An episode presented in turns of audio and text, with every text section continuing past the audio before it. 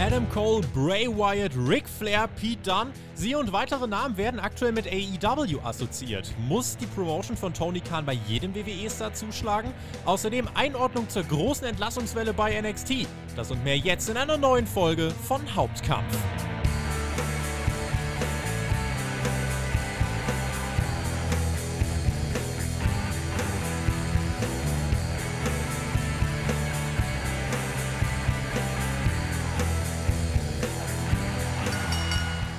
Kalenderwoche 31 im Jahr 2021. Es geht Schlag auf Schlag. Letzte Woche haben der Jens und ich äh, ja noch aufgenommen. Äh, und da wurde auf einmal später Bray Wyatt entlassen. Mal schauen, was diese Woche noch so passiert, nachdem ihr das gehört habt. In diesem Sinne, mein Name ist Tobias Enke, ihr hört Hauptkampf, euren Wrestling-Talk vom Spotify Wrestling Podcast. Und wir arbeiten für euch die wichtigsten Themen der Woche auf. Gut, dass eins heute noch kurz vor dem Podcast dazugekommen ist. Äh, wer bestimmt eigentlich, was wichtig ist? Ganz einfach, das macht ihr. Und zwar auf patreon.com slash spotfightpodcast. Denn als Supporter könnt ihr an den Themenvotings für Hauptkampf teilnehmen und auch Fragen stellen. Die beantworten wir ja hier ganz äh, traditionsgemäß im letzten Teil der Show. Und im ersten Teil der Show stelle ich meistens meinen Gast vor. So auch heute. Und es ist mal wieder Zeit für einen Debütanten. Alex Lon ist bei mir. Der ist selbst Podcaster, wie ich gerade erfahren habe, mittlerweile seit zwölf Jahren. Jahren. Was ist das eigentlich für eine krasse Zahl? Und Wrestling-Kommentator ist er auch. Und heute hörte ihn hier bei Hauptkampf ein weiterer Alex. Also neben Flöter und Bedranowski nun ein Lon für mich. Ich äh, denke, äh, man kann euch ganz gut auseinanderhalten. Hoffe ich einfach mal. Hallo Alex. Hallo Tobi, schönen guten was auch immer. Ja, und auch mit deinen beiden Podcast-Kollegen habe ich tatsächlich so eine kleine Vergangenheit miteinander. Ah, möchtest du uns das erklären? Ja, ich habe den guten Alex damals zu Bedranowski zu seiner, ich glaube, es war die zweite Auflage seiner ähm, Biografie, damals für Moon Talk von moontalk.de interviewt. Ah.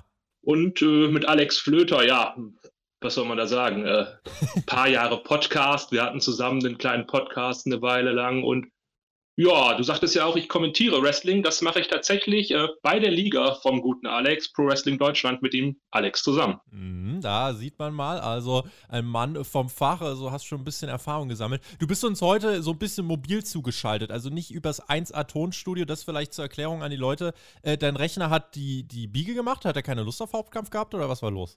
Das ist eine gute Frage. Also er ist abgeraucht und ja, äh, Demnächst vielleicht. Demnächst vielleicht. Aber äh, ich denke, die Qualität heute äh, ist trotzdem mal okay. Äh, ihr könnt den Alex verstehen und äh, er kann uns viele fachkundige Einschätzungen geben, die äh, dieser Folge einen Mehrwert geben werden. Voller Einsatz, damit wir Hauptkampf also trotzdem für euch auf die Beine stellen können. Top-Thema der Woche hat sich eigentlich gedreht um einige Namen, darunter Bray Wyatt, Ric Flair, Adam Cole Pete Dunne, Ruby Riot und Co., die alle werden ja oder wurden zuletzt mit All Elite Wrestling assoziiert. Und die große Frage ist, muss AEW da zuschlagen oder wird es nicht langsam doch zu viel? Was sind da die Risiken? Gibt es vielleicht auch Lernen aus der Historie? Ja, die Veteranen unter euch erinnern sich ja auch an die WCW. All das wollen wir besprechen. Aber dann kam noch so ein anderes Thema rein, was hier uns heute Morgen in der Nacht von Freitag auf Samstag noch dazwischen gefunkt ist, womit wir nicht gerechnet hätten. Und zwar parallel zu SmackDown, äh, also jetzt eben in der Nacht von Freitag auf Samstag, hat es sich äh, zugetragen, dass WWE gesagt hat, ach,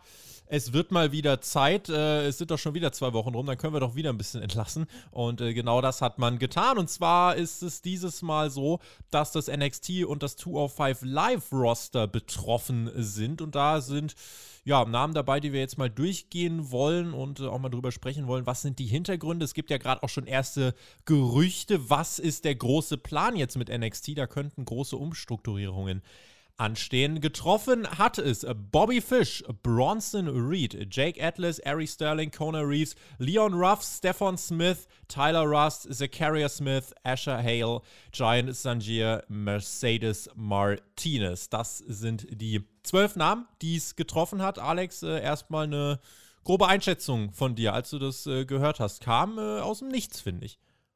Äh, durch, definitiv kam das aus dem Nichts, aber man muss ganz ehrlich sein, mit Abstrichen von drei Leuten ist das auch nicht wirklich überraschend, dass da der Roster mal verkleinert wird langsam. Mhm. Muss ich schon so sagen. Mhm. Bronson, Bronson Reed eigentlich der größte Name von denen, vielleicht mit Bobby Fish, ne? Die beiden und vielleicht mit Abstrichen noch Mercedes Martinez, aber wenn man jetzt mal einen Jake Atlas, der so ab und an mal bei NXT rumgesprungen ist, und Tyler Rust, der gerade frisch in diesem äh, neuen Stable Diamond Mine war, mhm. absieht, sind das Leute, da fragt man sich halt, wer ist das überhaupt? Also auf jeden Fall keine Game Changer. Das finde ich, müssen wir auf jeden Fall auch mal so festhalten. Ähm, lass, lass, uns so ein bisschen äh, auch über die Hintergründe sprechen. Was, was könnte dahinter stecken? Die Gerüchte sind ja, NXT könnte umstrukturiert werden. Äh, wie, wie soll das denn aussehen?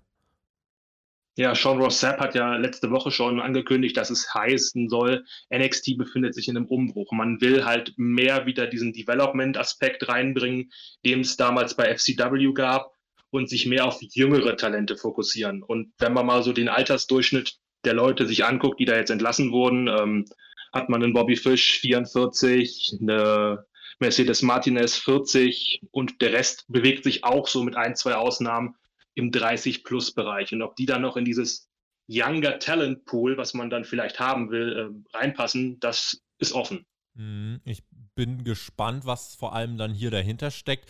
Äh, eben mit dem Thema Umstrukturierung, da gab es jetzt äh, direkt auch schon äh, erste Berichte. Ja, NXT, das wird wirklich ganz anders aufgemacht. Weg vom alten Image, neues Logo, neue Stages. Äh, die könnten ja damit anfangen, auch mal wieder, äh, ja, zumindest auch mal die Location wieder zu wechseln. Das wäre vielleicht mal ein Anfang. Ähm, man muss schon sagen, also das habe ich ja jetzt mittlerweile auch seit einer ganzen Weile schon gepredigt, das alte NXT, was so richtig erfolgreich war, das hatte ja ein, ein Erfolgskonzept, was eben nur temporär funktioniert. Und das bestand daraus, eben die großen Indie-Darlings zu holen, ja, einen Kevin Owens, einen Sami Zayn und wie sie alle hießen, äh, und die dann einzusetzen und äh, vor die ganz, ganz großen Publikum äh, oder vor das ganz große Publikum zu bringen.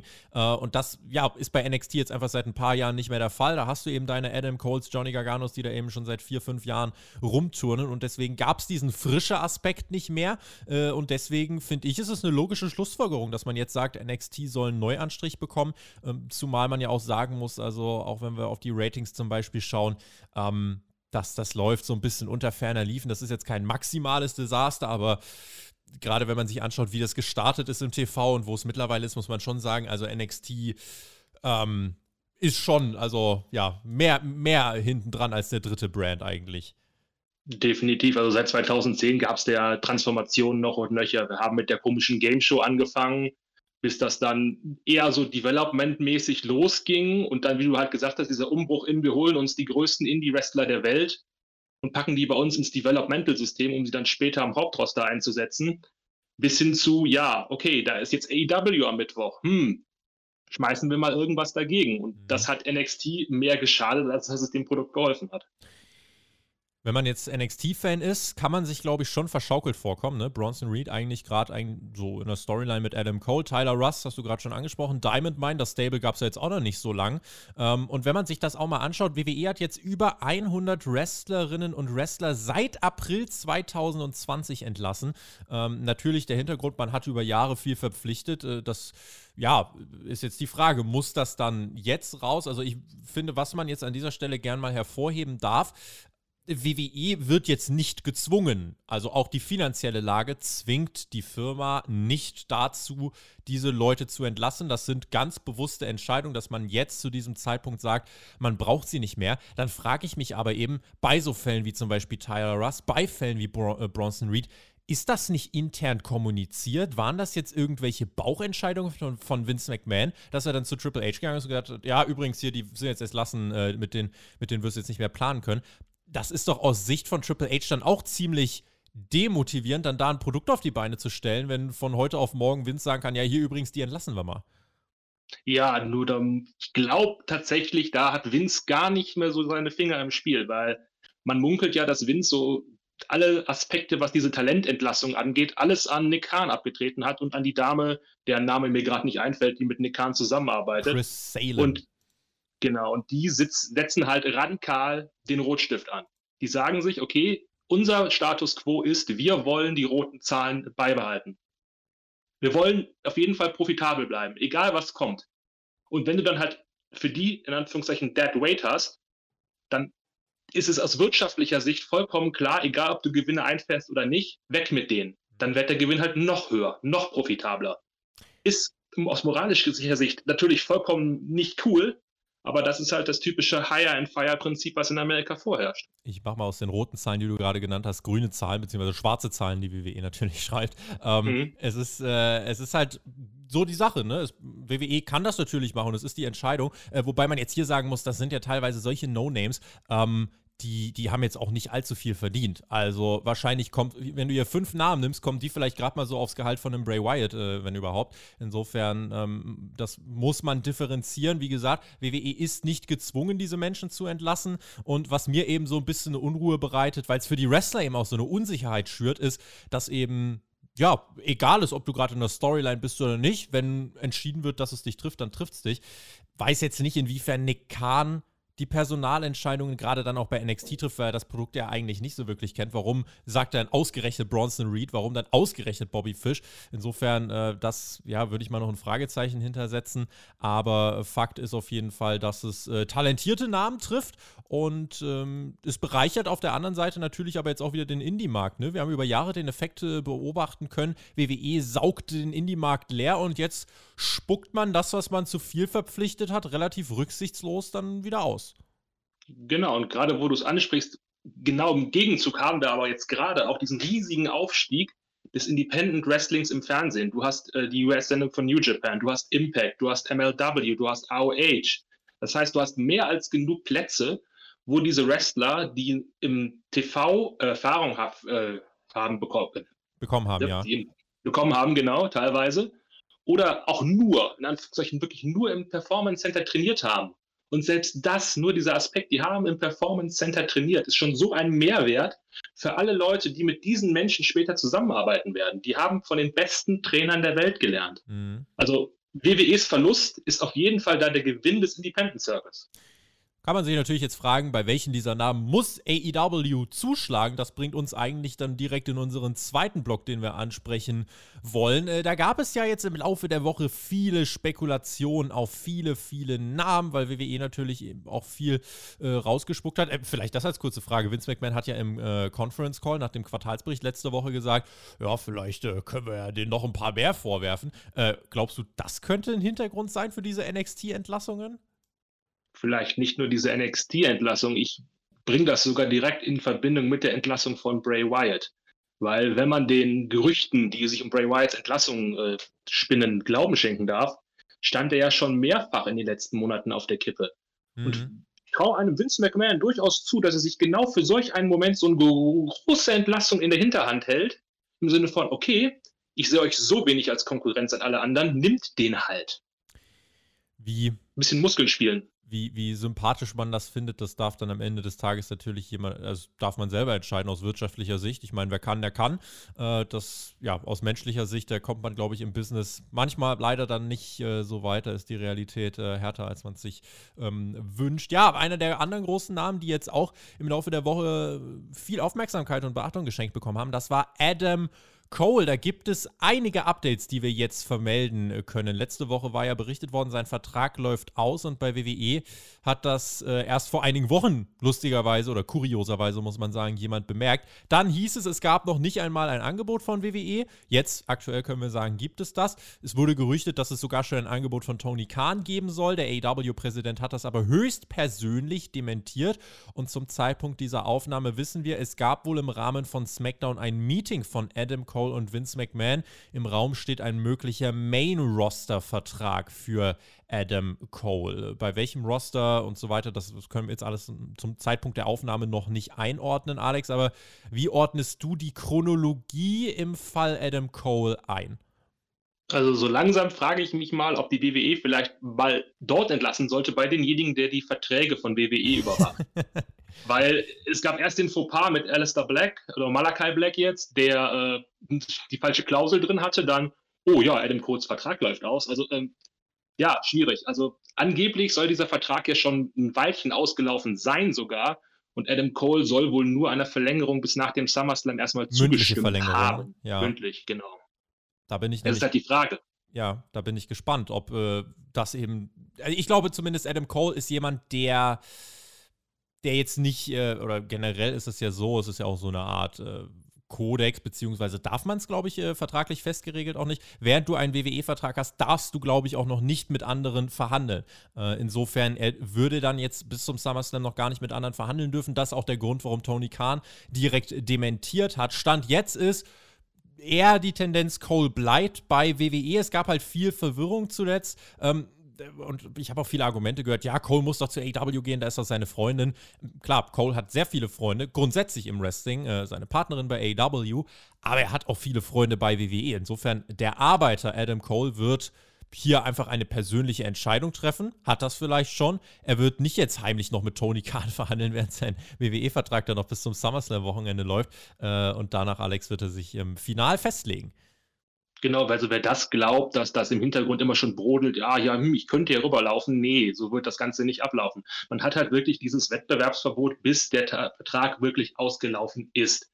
Ich kann mir gut vorstellen, dass Adam Cole darüber geht zu den Bucks, zu seiner Freundin, zu Kenny, zu allen Leuten, mit denen er da große Beziehungen hat. Ich kann mir aber auch genauso gut vorstellen, dass er sagt, hey, ich kriege hier auch gutes Geld, ich bleibe hier. Das ist immer ganz darauf an, wie Adam Cole Sachen einschätzt. Ist ihm Geld wichtiger? Ist ihm wichtiger, wie man ihn einsetzt?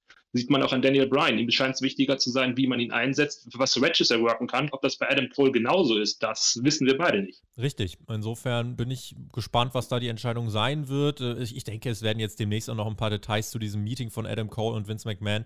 Äh, kann ich mir schon vorstellen, dass da noch was rauskommt. So ein Main-Roster-Vertrag bei WWE. Ich meine, wenn du da ein Leben lang von geträumt hast und jetzt äh, nach ein paar Jahren NXT davor stehst, warum nicht? Aber ganz richtig, wie du sagst, es kommt einfach darauf an, was sind deine persönlichen Präferenzen, worauf legst du Wert.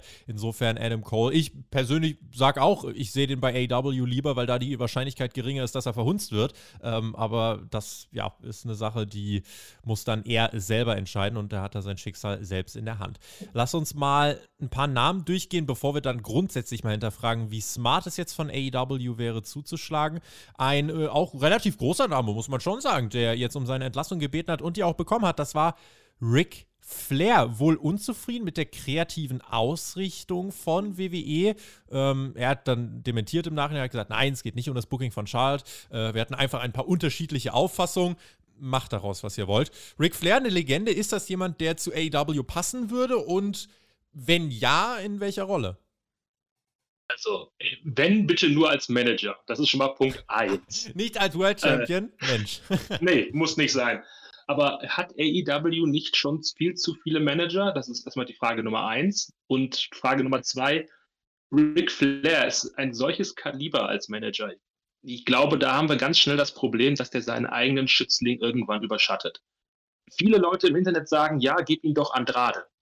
Ähm, ja, das wäre dann aber der wievielte Manager von Andrade in kurzer Zeit? Ich glaube, der dritte nach Vicky und Chavo. Solange es mal einer ist, der auch wirklich für ihn übersetzt, damit Andrade nicht mehr reden muss, wäre das ja schön ja, ich meine, du guckst dir diesen Typen an, er sieht aus wie eine Million Bucks und dann macht er den Mund auf, aber auch nur so weit, dass der Spülschwamm, den er im Mund hat, nicht rausfällt und, und kommt dann mit diesem übelst gebrochenen Englisch an. Nee, also es ist in, sein Schwiegersohn ins B, Andrade.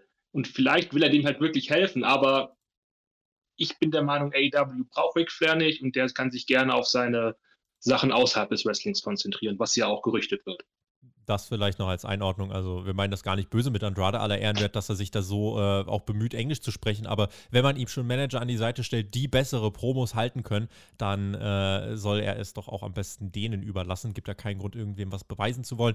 Ähm, ich habe so ein bisschen überlegt, äh, auch Legenden wie, wie äh, WWE-Legenden bei AEW eingesetzt werden. Ich erinnere mich da jetzt zum Beispiel an Big Show und Mark Henry. Also, die nerven mich nicht. Ich würde fast sogar so weit gehen und würde sagen, die sind fast noch äh, underutilized, also die sind doch zu wenig benutzt, muss man fast schon sagen. Äh, die sind so stark außen vor, dass einige gar nicht wissen, was macht Mark Henry, was macht ein Big Show da jetzt eigentlich bei AEW. Da, äh, ja klar, die sollen jetzt nicht im Ring stehen, aber ich finde, die können in anderen Rollen im TV in Erscheinung treten. Ich hätte zum Beispiel noch immer Bock auf einen General Manager bei AEW. Ähm, muss man natürlich auch gucken, wozu ist ein Ric Flair überhaupt noch tauglich? Kann der jede Woche auch mit on the road gehen? Ähm, das sind so Themen, da, äh, ja, da, das ist noch nicht final entschieden, aber eine Managerrolle bei AEW hätte ich jetzt zum Beispiel nicht, nicht das große Problem mit. Äh, natürlich dürft ihr auch gerne in die Kommentare schreiben. Seht ihr denn, dass äh, Ric Flair AEW irgendwie einen Mehrwert bringen kann?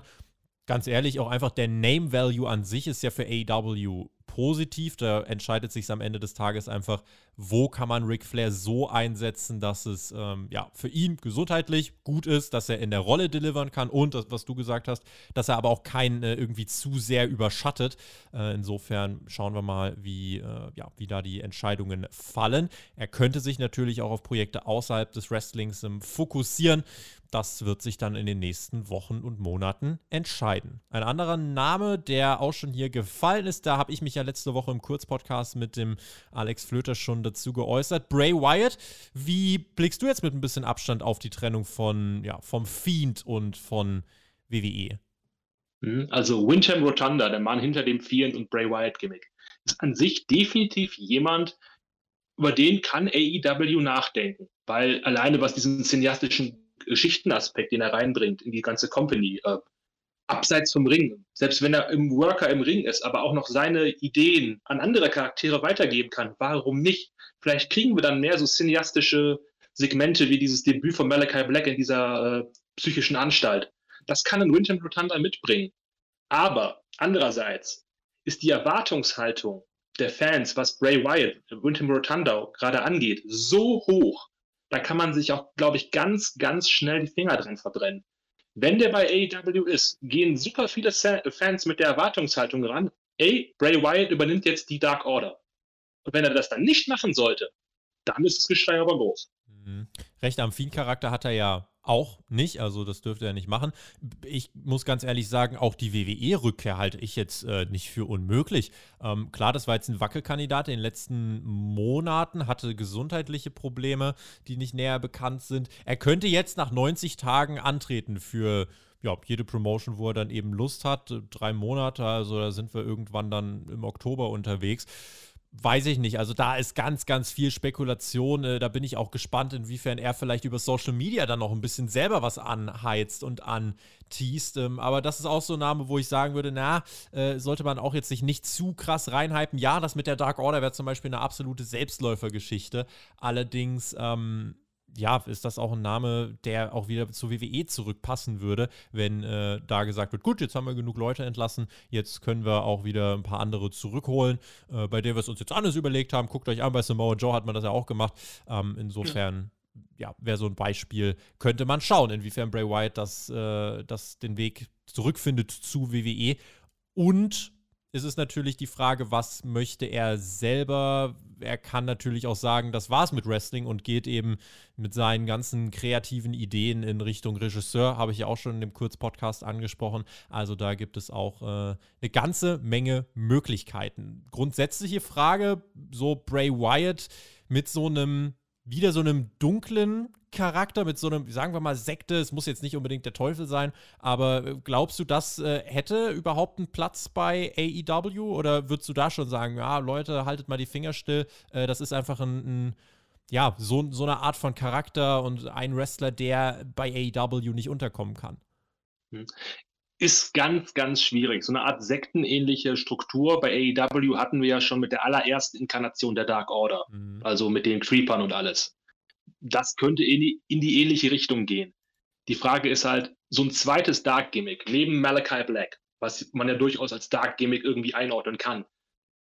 Stören die beiden sich gegenseitig oder arbeiten die vielleicht sogar zusammen? Also ähm, die Person Winton Rotunda auf jeden Fall. Nur den, den, ob wir so einen zweiten dunklen, vieren ähnlichen Charakter bei AW brauchen und ob der da reinpasst, sehe ich aktuell eher schwierig. Müssen wir schauen, wie sich die nächsten Monate bei AEW da entwickeln.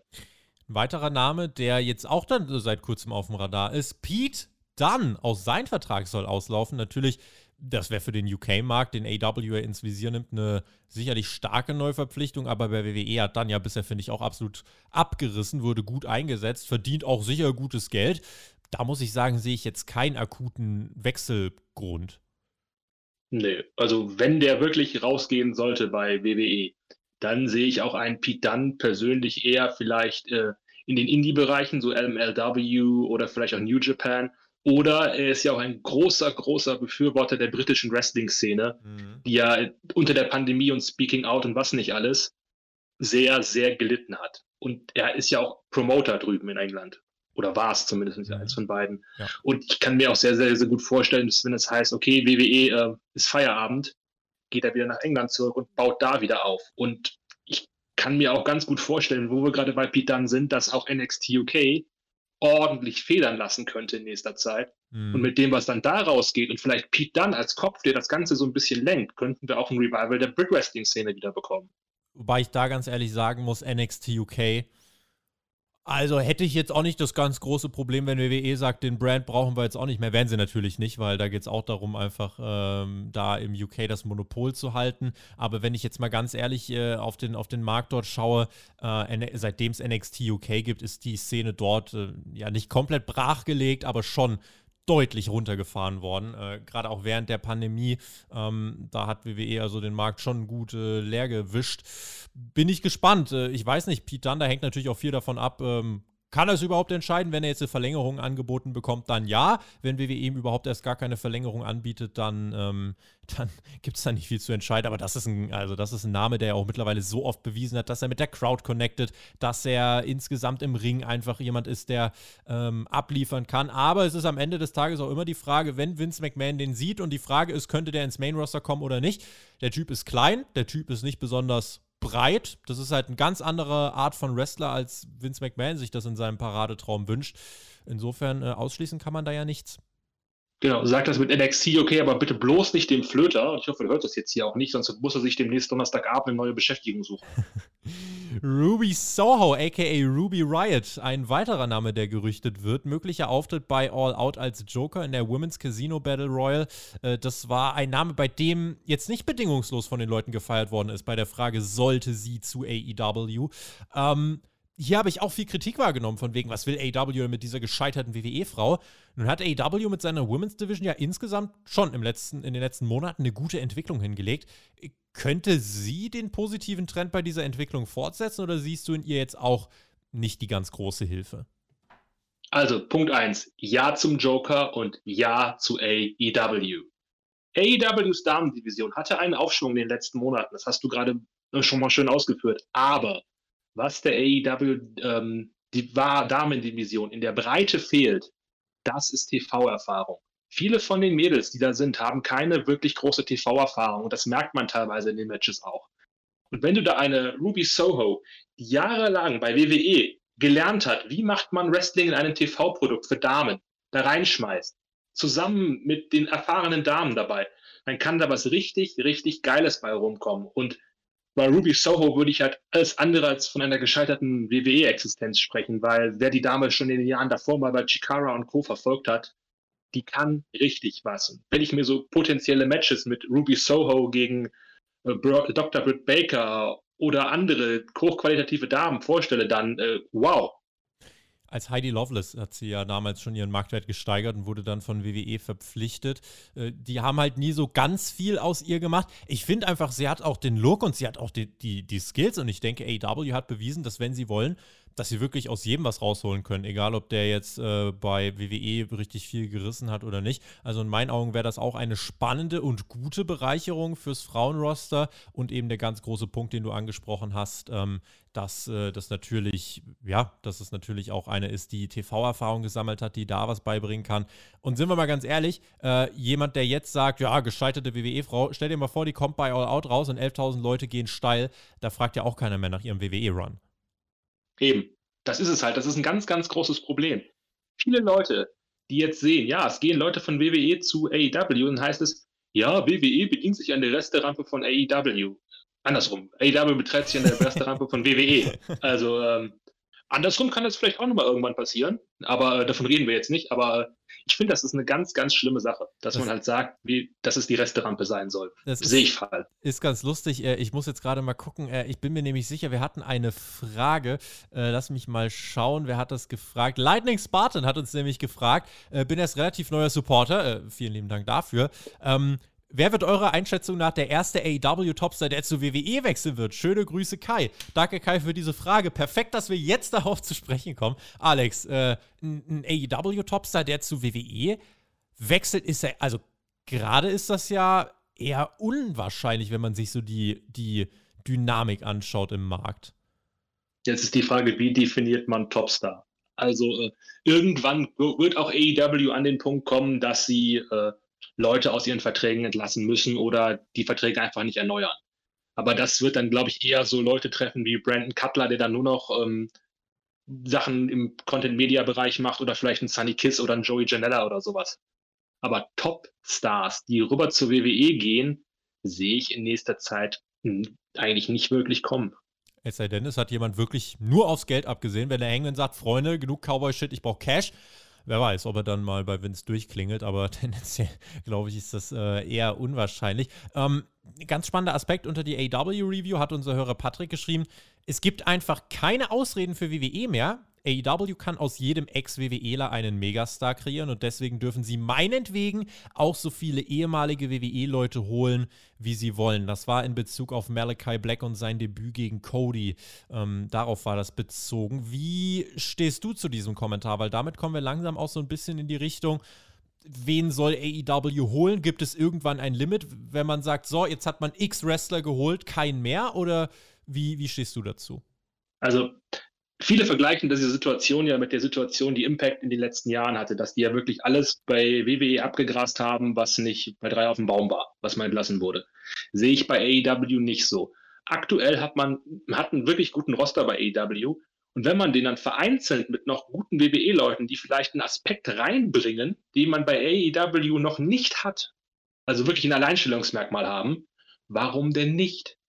Warum sollte man die nicht reinholen? Hm.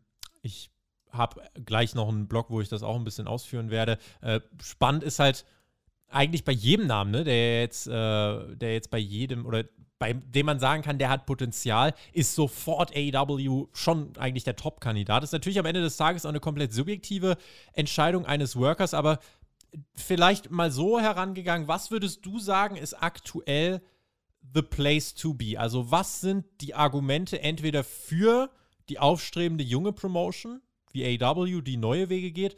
Oder was sind Argumente für den vor allem finanziell haushoch überlegenen Marktführer, der halt inhaltlich dafür weniger wagt, um es jetzt mal defensiv zu formulieren? Du hast eigentlich die beiden Punkte gerade schon perfekt ausgeführt.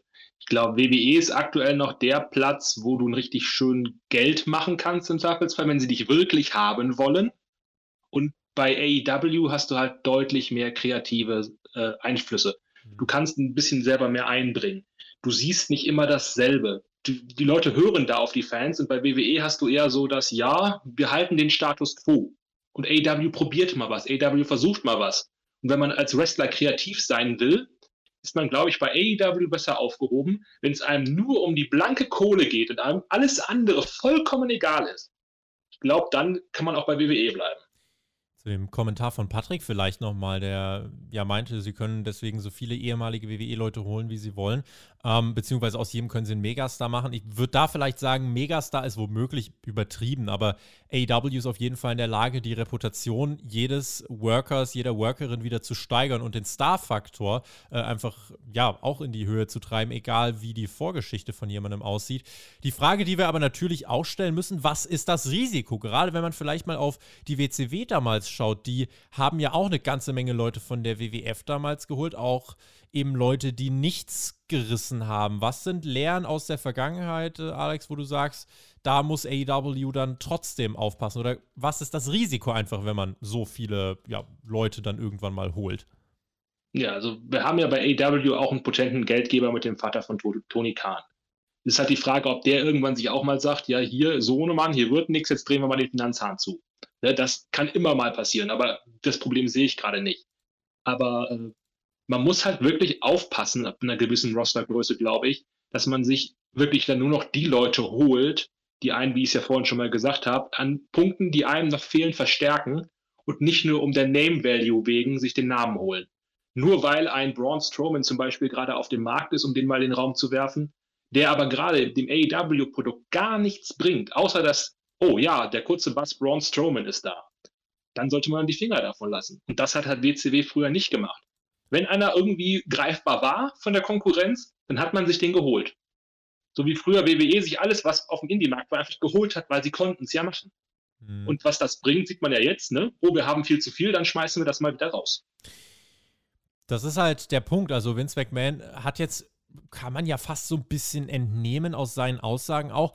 Sein Gedankengang ist jetzt vielleicht, ach, okay, guck mal, wir haben so viele Leute, aber wir entlassen und entlassen und dann wird AEW schon pleite gehen, so ungefähr. Also ich glaube, mit dieser Denke kommt er jetzt nicht weit, äh, denn AEW ist insgesamt, äh, ja, also gerade wenn jetzt auch die neuen TV, die jetzt langsam kommen, die werden bei AEW äh, deutlich höher sein. Das heißt, diese Company wird, ähm, ja, die wird auch äh, sehr profitabel dann in Zeit äh, oder in relativ nahen Zeitraum schon sein. Es gibt jetzt nochmal viel drauf in diesem Jahr äh, für die Produktion des Videospiels. Ich glaube, eine sechs- oder sogar siebenstellige Summe, die man da für die Entwicklung insgesamt ausgibt. Also äh, da, das Spiel wird besser gut, sonst äh, hat Tony Khan tatsächlich ein Problem. Nein, aber ganz im Ernst, ähm, es ist einfach so, dass äh, ja, Vince McMahon mit dieser Taktik, glaube ich, nicht weit kommt. Und gerade wenn wir mal jetzt überlegen, wie sieht es in einem Jahr aus, da kann ich euch übrigens den Predictions Podcast äh, ans Herz legen, dann wird das spannend. Also der Podcast kommt jetzt am Montag bei uns heraus. Da haben wir vor einem Jahr äh, predicted, was wird äh, im Jahr 2021 in der Wrestling-Welt passieren. Das ist dann auf YouTube draußen und auf Patreon hört ihr dann auch schon, wie sieht es überhaupt aus, was passiert bis 2022. Da werde ich dann auch nochmal ausführen, was ich denn glaube, was da realistische Szenarien sind. Ähm, ich denke gerade auch so ein bisschen noch einfach an die Zeit zurück, als WWE Ne, als die damals El Generico, beziehungsweise Sami Zayn, Kevin Steen, Tommaso Ciampa, Adam Cole, Johnny Gargano, Kyle O'Reilly, Bobby Fish, Roderick Strong und, und, und geholt hat, hat da eigentlich jemand gesagt, WWE muss aufpassen, nicht zu viele Leute zu verpflichten? Ich denke, nein. Äh, nein. Insofern, ne, das äh, ist ja auch die Sache. Warum soll AEW sich nicht verstärken können? Also, wir haben es ja gerade schon, schon aufgeworfen. Du findest nicht, dass es da jetzt so die Summe X gibt und dann kein Wrestler mehr drüber. Nee, also ist, ich denke mal, Wrestling ist heutzutage ganz, ganz viel Angebot und Nachfrage. Mhm. Ähm, WWE hat jetzt gerade ein Überangebot an Wrestler in den letzten, äh, letzten anderthalb Jahren mit diesen 100 Leuten, die sie entlassen haben, in den Markt reingespült. Aber wenn ich nicht die Nachfrage dazu habe, diese Wrestler wirklich unter Vertrag nehmen zu wollen, dann muss ich das auch nicht machen. Ich bin, wenn ich mir das alles nochmal, wenn ich mir das alles äh, auch nochmal vor Augen führe, bin ich eigentlich äh, relativ klar jetzt so positioniert.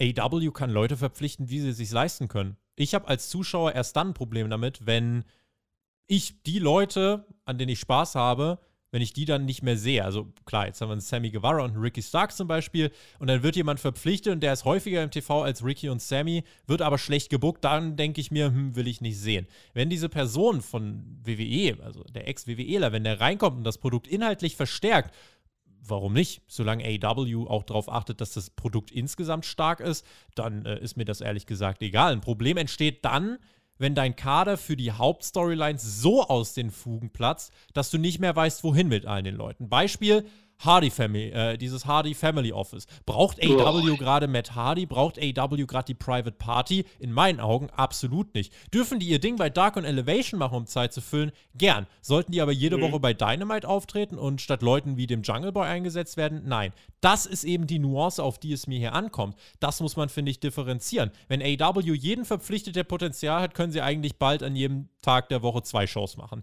Denn da gibt es ja zig Wrestler auf dem Markt. Insofern, nein, alles und jeden verpflichten ist nicht ideal.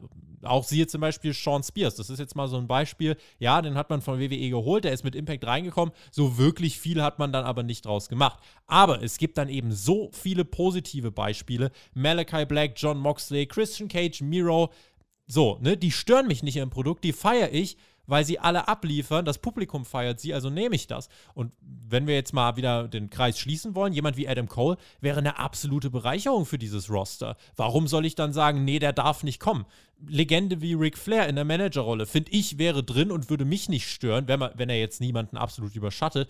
Warum sollte Ric Flair dann eben nicht reinkommen und in einer Managerrolle jemanden overbringen können? Wen stört eben. das, wenn er so eingesetzt wird? Ich denke niemanden. Ja. Genauso die Frage, wen stört es, wenn Ruby Soho äh, bei All Out reinkommt mit einem riesigen Pop? Ich denke, das stört auch niemanden. Aber AW wird eben mit jeder Neuverpflichtung einfach sorgsamer abwägen müssen, wer kommt in die großen TV-Shows und wer nicht man muss jetzt nicht mehr viele Leute für Dark und Elevation, äh, finde ich, verpflichten. Ja, also du bist einfach irgendwann an dem Punkt, wo du sagen musst, so, Leute wie Butcher, Blade, so leid es mir um den Butcher tut, TH2, Joey Janella, Kip Sabian, das sind jetzt keine mehr für die TV-Shows wie Dynamite und vielleicht noch Rampage, sondern das sind eher Leute, die bei Dark und Elevation unterkommen. Und wenn selbst das nicht geht, dann muss man sagen, dann haben sie erstmal keinen Platz mehr. Aber ich würde jetzt nicht sagen, dass es grundsätzlich heißt, wenn ein großer WWE-Name entlassen wird, dass AW dann nicht zu zuschlagen darf, weil sie haben ja schon mal jemanden von WWE geholt. Wenn das jemand ist, der das Produkt bereichern kann, dann finde ich, gibt es kein Argument zu sagen, nein, den dürft ihr nicht nehmen. Insofern, ähm, ja, das ist aber die Diskussion, die ich dann eben da an diesem Punkt sehr differenziert führen wollen würde. Ja, da kann ich nur sagen, ja und Amen. Ganz genau so. Und du hast aber auch noch den Prime Manager, äh, die Prime-Figur vom Hardy Family Office vergessen, diesen indischen Wrestler, dessen Namen ich gerade nicht mal mehr weiß, der auch nur bei Dark und Dark Elevation rumturnt. Mhm. Ja, äh, also, ne, das sind einfach so, so die Entwicklungen. Ähm, wenn du halt jetzt schaust, AW füllt vier Shows im Moment, Dark, Elevation, Dynamite und dann Rampage da schadet ja ein breiter Kader nicht. Und es ist doch gut, wenn äh, die in den vermeintlichen B-Shows gefeaturten Stars auch Namen sind, die am Anfang von AEW mal im TV waren. Äh, sollen Scorpio Sky, Ethan Page da ihr Ding machen, wenn ich dafür ein Main-Roster habe, beziehungsweise Hauptshows mit Malachi Black, Cody, Sammy Guevara, Jungle Boy, Kenny Omega, Hangman, dann ist mir das egal. So, und dann dürft ihr von mir aus auch, wenn jetzt ein richtig großer, starker WWE-Name entlassen werden würde, oder wenn Adam Cole zum Beispiel jetzt frei werden würde, so, der würde da reinpassen. Ist jetzt nicht so, äh, dass ich mir denke, äh, es ist gerade überhaupt kein Platz mehr. Also, solange ein Blade jede Woche mit seinem Schlagring bei Dynamite rauslaufen kann, ist auch noch Platz, um noch einen äh, starken anderen Namen zu verpflichten, finde ich. Und äh, das ist einfach, ja, das, was ich an dieser Stelle ähm, so, so einfach mal herausstreichen will. Denn ne, auch da ganz einfach, WWE hat den Indie-Markt leer gesaugt. Wer hat da gesagt, WWE muss aufpassen, dass sie nicht zu viele Stars verpflichten?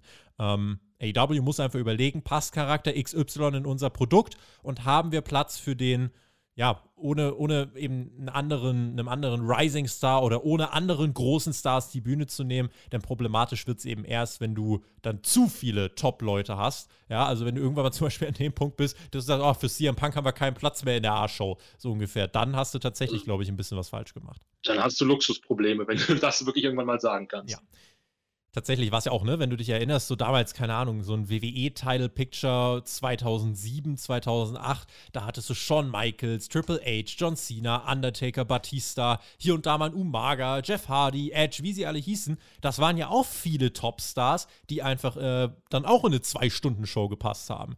Insofern, ähm, ne, finde ich, da, wenn wir schon sagen, bei WCW lehrt es uns so ein bisschen, äh, man, man darf nicht alles und jeden, jeden Hinz und Kunst verpflichten, lehrt uns genauso die WWE-Vergangenheit. Viele Topstars zu haben, ist jetzt partout erstmal nichts Schlechtes. Richtig. Ich glaube, da hat AEW sich in den letzten zwei Jahren genug Vertrauen aufgebaut, also zumindest bei mir, dass ich denen da vertraue, dass ich mir da gar keine Sorgen machen muss. Und das bringt uns in unseren letzten Themenblock. Wir bleiben bei AEW. Ihr habt ja mit über 100 Stimmen für das äh, Thema gewotet. Äh, ja, sollte AEW alles und jeden verpflichten. Ähm, gab auch schon mal eine, eine Hauptkampffolge mit Resterampe äh, AEW, wo man ja mittlerweile auch sagen muss, also wer das jetzt noch behauptet, der outet sich halt auch als maximal ahnungslos, finde ich. Ähm, wir wollen reden über Ratings und ähm, das war euer zweites Top-Thema der Woche, allerdings mit relativ großem Abstand. Deswegen werden wir es nicht ganz so sehr ausführen. AW zum dritten Mal in Folge, 1,1 Millionen Zuschauer, äh, Klammer auf oder mehr Klammer zu. Was eigentlich ganz spannend diese Woche war, 0,46, das ist die drittbeste Zahl in der Hauptzielgruppe seit dem Dynamite-Start. Vielleicht mal ein Vergleich mit NXT diese Woche. NXT lag in der Hauptzielgruppe bei 0,1, also AW mit 4,6 mal so vielen Zuschauern in der Hauptzielgruppe im Vergleich zu NXT. Und nein, das ist kein WWE-Bashing, das sind Fakten. Fakten. Zur Wahrheit gehört aber auch, dass NXT diese Woche nochmal auf Sci-Fi lief gegen die äh, ja, Olympia-Übertragung, deswegen wurde man da verschoben.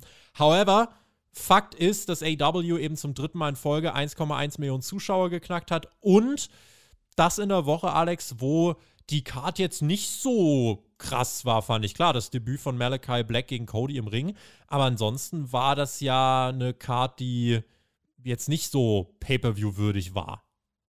Nicht unbedingt, aber AEW macht halt auch aus diesen kleinen Cards genau das Richtige. Sie holt das Maximum raus. Sie bedient mit ihren Cards ganz, ganz viele verschiedene Aspekte. Du hast für die Oldschool-Fans am Anfang hast du ein WCW-Match mit äh, Juventud gegen Jericho. Das holt schon mal ein paar Leute ab. Dann hast du später das große Match von Malachi Black, auf was alle Leute Bock haben und was dazwischen läuft. Du hast mal ein Singles-Match, du hast mal was für die Tag-Team-Fetischisten, äh, du hast was für die Damenfreunde. Du hast einfach bei AEW ein konstantes Produkt, was es halt schafft, jede kleine Nischengruppe, so ein bisschen, die es im Wrestling gibt, abzugreifen. Was WWE halt mit ihrem Einheitsbrei nicht mehr hinkriegt. Und ich finde, das ist eine super Entwicklung und the sky is the limit wenn ich jetzt auch hier mal äh, gerade schaue, die äh, Rating-Sheets kommen ja auch immer von unserem äh, Nico, der Soldi, den ihr auch bei Hauptkampf schon mal gehört habt. Liebe Grüße an dich und vielen, vielen lieben Dank. Äh, da vergleiche ich gerade auch mal. NXT im Schnitt im Vergleich zu vor einem Jahr, muss man jetzt mal ganz klar festhalten, minus 9,5 Prozent diese Woche. AEW diese Woche im Vergleich zu vor einem Jahr plus 40,4 Prozent. Ja, in der Hauptzielgruppe ist man ebenfalls richtig stark unterwegs. Dort ist der äh, Schnitt im Vergleich zu einem Jahr plus 47 Prozent. Also man kann definitiv behaupten, das AEW-Produkt, natürlich hat man davon profitiert, dass NXT nicht mehr am Mittwoch läuft, aber das Produkt ist ganz unabhängig davon einfach gewachsen. Das kann man nicht anders beurteilen. Und ich bin der Meinung, aktuell kann man, die letzten Wochen geben Anlass dazu, sagen, eine Million ist eigentlich jetzt die neue Baseline für das Rating bei AW Dynamite. Kann man so stehen lassen. Man muss halt immer schauen, wie sich jetzt die äh, weitere Entwicklung zeigt, ob man dieses Level halten kann. Besonders unter den Umständen, wenn's, wenn man mal wieder im Hintergrund munkelt, was passiert jetzt gerade? Müssen wir vielleicht wieder in den Wrestling-Lockdown gehen? Ich möchte das bloß nicht haben. Mhm. Aber es ist immer noch eine Option. Die Frage ist halt, kann AEW dieses harte Level auch dann noch halten? Falls wir wieder im Lockdown zurück müssen. Und ich denke, wenn sie das selbst unter diesen Umständen weiterhin halten können, dann haben wir eine Bank von einer Million. Es ist auf jeden Fall so, dass das Publikum natürlich einen großen, großen Mehrwert hat. Äh, das wäre natürlich jetzt super bitter, wenn du jetzt irgendwie CM Punk noch debütieren lässt und dann hast du All Out und danach heißt es so, ihr müsst wieder alles dicht machen. Wow, also da, äh, da, da läuft mir ein Schauer den Rücken herunter. Dann lasst halt wirklich nur noch Leute rein, die geimpft sind.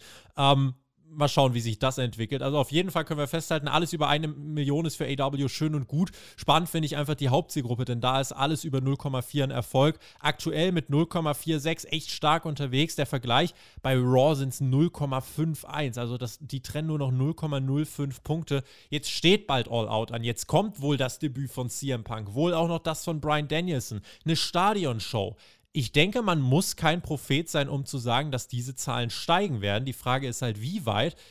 Wenn man es mit Punk, wenn wir jetzt mal sagen, der debütiert bei Rampage und dann tritt er auch bei Dynamite auf und man schafft es dort vielleicht wirklich mal auf, vielleicht nur für eine Woche mal auf 1,5 Millionen Zuschauer.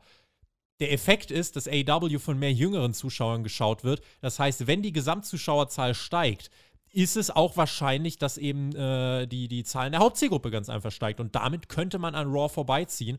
Und wie gesagt, das ist einfach, ihr müsst euch vor Augen führen, AEW bekommt für seinen TV-Deal irgendwie 70 Millionen. Ja, Raw bekommt äh, mehr als das Dreifache. Die bekommen über 200 Millionen ja, für ihren TV-Deal im Jahr. Und äh, wenn AEW aber in dieser werberelevanten Hauptzielgruppe mehr Leute erreicht als WWE, dann wird AEW in einer sehr guten Verhandlungsposition sein, wenn es dann wieder darum geht, TV-Verträge zu verhandeln. Das ist dann in circa zwei Jahren der Fall.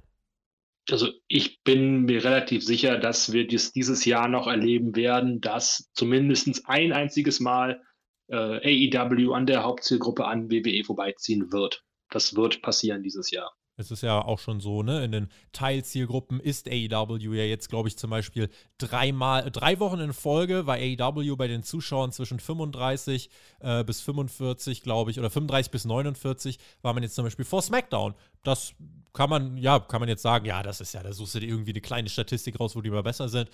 Gut, kann man so sehen. Man kann es aber auch so sehen, dass äh, AW, die auf TNT laufen, gegen eine Show, die ja bei einer größeren Company läuft, SmackDown, und auf einem deutlich größeren Sender, auf einem Network-Sender, der nochmal äh, viele Millionen mehr erreicht. Äh, da hat AW in einer Teilzielgruppe mehr Zuschauer und sollte das nicht schon eigentlich ein, äh, ein Warnzeichen sein. Aber ja, schreibt uns auch gern, was glaubt ihr, ist die neue Baseline für AW? Wir werden die Ratings in den nächsten Wochen natürlich weiter im Blick haben. Äh, aus ganz persönlicher Sicht freut es mich, dass ein gutes Produkt auch mit guten Zahlen belohnt wird.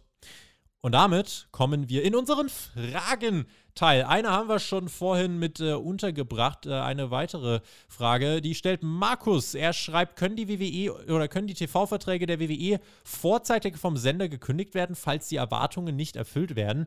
Also es gibt sicherlich Bedingungen, unter denen man einen TV-Vertrag kündigen kann, aber man muss sich auch nochmal ganz klar sein, selbst wenn die Quoten bei WWE rückläufig sind, gehören sie noch immer mit ihrem Programm zu einem konstanten, starken Programm, was noch immer regelmäßig in den Top 5 Übertragungen am Montagabend läuft. Insofern wäre das USA Network, glaube ich, nicht so gut beraten, weil man auch einfach nicht so einen guten Ersatz finden würde, Alex. Eben genau. Also ich kenne das genaue Vertragswerk nicht, aber ich kann mir halt vorstellen, dass ab einer gewissen Zeitpunkt irgendwelche Mechanismen greifen werden, dass da irgendwas passieren kann. Und wie du gerade gesagt hast, selbst wenn die Quoten runtergehen, was sie ja ohne Zweifel tun, es ist halt trotzdem für die Networks immer noch eine Bank, die WWE. Damit ziehen sie trotzdem immer noch Werbepartner, damit ziehen sie immer noch äh, Zuschauer. Und solange das der Fall ist, wird sich da nicht viel ändern. Was ich mir allerdings vorstellen kann, ist, dass je mehr die Ratings fallen, desto mehr werden die Sender irgendwie ihre Griffel, in Anführungszeichen, im Programm haben wollen, um da von außen quasi versuchen, okay, mhm. WWE kriegt es anscheinend alleine nicht hin. Wir packen mal ein bisschen Input rein und versuchen da ein bisschen unsere Interessen durchzusetzen. Dass das meistens vollkommen nach hinten ja, wo das hinführt, wollte ich gerade sagen. Das haben wir in der Vergangenheit schon gesehen. Aber ich kann mir vorstellen, dass das dann noch mehr kommt. Mhm. Ich meine, der 24-7-Titel, ich glaube, das war auch eine Idee von außerhalb. Mhm. Und was mit dem Ding jetzt ist, also. Ja, bei Reggie, ganz großes Kino. Ja, das äh, sind wir auf einmal wieder in einem ganz anderen Niveau unterwegs. Rob Holly hat geschrieben, ich hätte mal eine Frage an Tobi. Mal angenommen, Mike und Günther würden als AW-Kommentatoren wegfallen, warum auch immer, und ein Angebot als Kommentator würde kommen. Könntest du dir das vorstellen? Gäbe es da Ambitionen? Die Frage beantworte ich einfach so, wenn mir jemand anbietet, äh, Wrestling zu kommentieren, ist die Wahrscheinlichkeit, dass ich annehmen werde, äh, sehr hoch. Marzipano hat geschrieben, ich hoffe inständig, dass AW Augenmaß beweist und vorsichtig ist mit den Neuverpflichtungen. Es wäre eine Schande, wenn diese Top-Promotion sich selbst schaden würde. Jetzt stelle ich natürlich eigentlich die Gegenfrage, Alex. Jetzt ist der Marzipano mhm. nicht da, deswegen muss ich die eigentlich an dich stellen. Inwiefern schadet man sich denn, indem man Topstars holt? Maximal finanziell, wenn man sie nur deswegen holt und sie nicht einsetzt, nur damit man sie auf der Bank gelagert hat. Dann kann man sich vielleicht finanziell ein bisschen schaden, aber ansonsten schadet man sich, glaube ich, nicht damit, indem man einen großen Namen holt, weil alleine der kurzfristige Bass durch die Verpflichtung zieht vielleicht schon Leute ran. Also viel falsch machen kann man da nicht, wenn man sie denn vernünftig einsetzt. Klar muss man jetzt keinen Jinder Mahal holen, aber wenn es jemand nachweislich drauf hat, keine Ahnung, hätte ich Bock auf Ricochet bei AEW? Voll. Ja? Also wenn der als Prince Puma wiederkommt, äh, abliefert, die Leute begeistert, seinen WWE-Run in den Schatten stellt und wirklich auch einen Platz in der Show hat, dann, äh, wer sagt denn, nee, das, diese Promotion macht sich selber kaputt, wenn sie ihn verpflichten und überhaupt keine Ahnung haben, was sie mit ihm machen sollen und er dann irgendwie bei Elevation rumhampelt gegen, keine Ahnung, Matt Hardy und Blade, dann äh, denke ich mir, gut, den hättet ihr euch sparen können. Aber ansonsten, wenn man weiß, man kann mit dieser Person etwas machen und hat da konkrete Pläne, dann ähm, bitte, warum nicht? Jonas hat geschrieben, meiner Meinung nach sollte AW sein Geld erstmal für eine bessere Produktion einsetzen. WWE ist AW, was die Produktion angeht, nämlich deutlich voraus. Was sagt ihr, Alex? Äh, ja, jetzt ist, das ist richtig. WWE ist AW, was die Produktion geht, um Meilen voraus. Aber WWE ist AW auch, was die Beständigkeit der Liga angeht, um mehrere Jahrzehnte voraus. Man darf nicht vergessen, AEW gibt es erst seit zwei Jahren. Mhm oder drei, zweieinhalb, drei, wenn man das so mitzählen will. Und WWE gibt es seit 50, 60, 70 Jahren. Also das ist, das ist wie, als würdest du Äpfel und Birnen vergleichen. Klar, die Production Value von AEW kann noch nach oben, der Weg nach oben ist noch da, aber ist nicht viel Produktion auch manchmal Augenwischerei? Du hast diesen fetten Titan schon bei WWE, das sieht vielleicht gut aus, aber ich, ich überspitze das jetzt mal ganz stark. Wenn du einen Scheißhaufen in Goldfolie einpackst, ist es immer noch ein Scheißhaufen. Das wird sich irgendwann durch den Geruch bemerkbar machen. Das äh, ist tatsächlich so. Ähm, die Frage ist auch, wollen die AEW-Fans das jetzt zum Beispiel bei einem Alistair Black, war das ein perfekt ausproduzierter Entrance wie bei WWE, also Malachi Black?